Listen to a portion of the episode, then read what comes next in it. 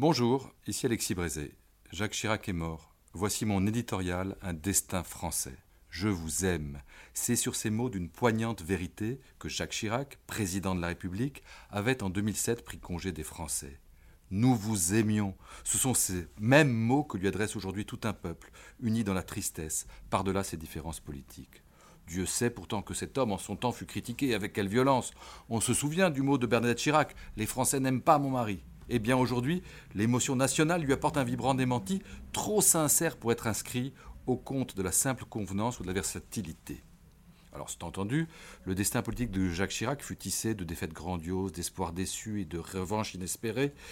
Il fut plus romanesque que riche de réalisations éclatantes. Dans l'expression de ses convictions, l'homme a souvent montré plus d'énergie que de constance. Mais justement, si Jacques Chirac, sans doute davantage pour ce qu'il fut que pour ce qu'il fit, si Jacques Chirac est aujourd'hui l'objet d'une telle affection, c'est qu'il a, pour ainsi dire instinctivement, épousé les permanences et les contradictions d'un pays qu'il a su incarner en homme d'État, avec allure et avec humanité.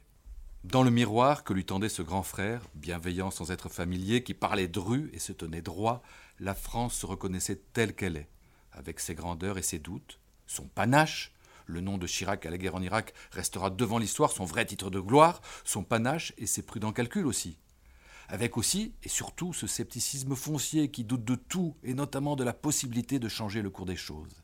Si les Français, au-delà des apparences, n'ont jamais cessé d'aimer Jacques Chirac, c'est que dans ses vertus comme dans ses faiblesses, il était profondément français.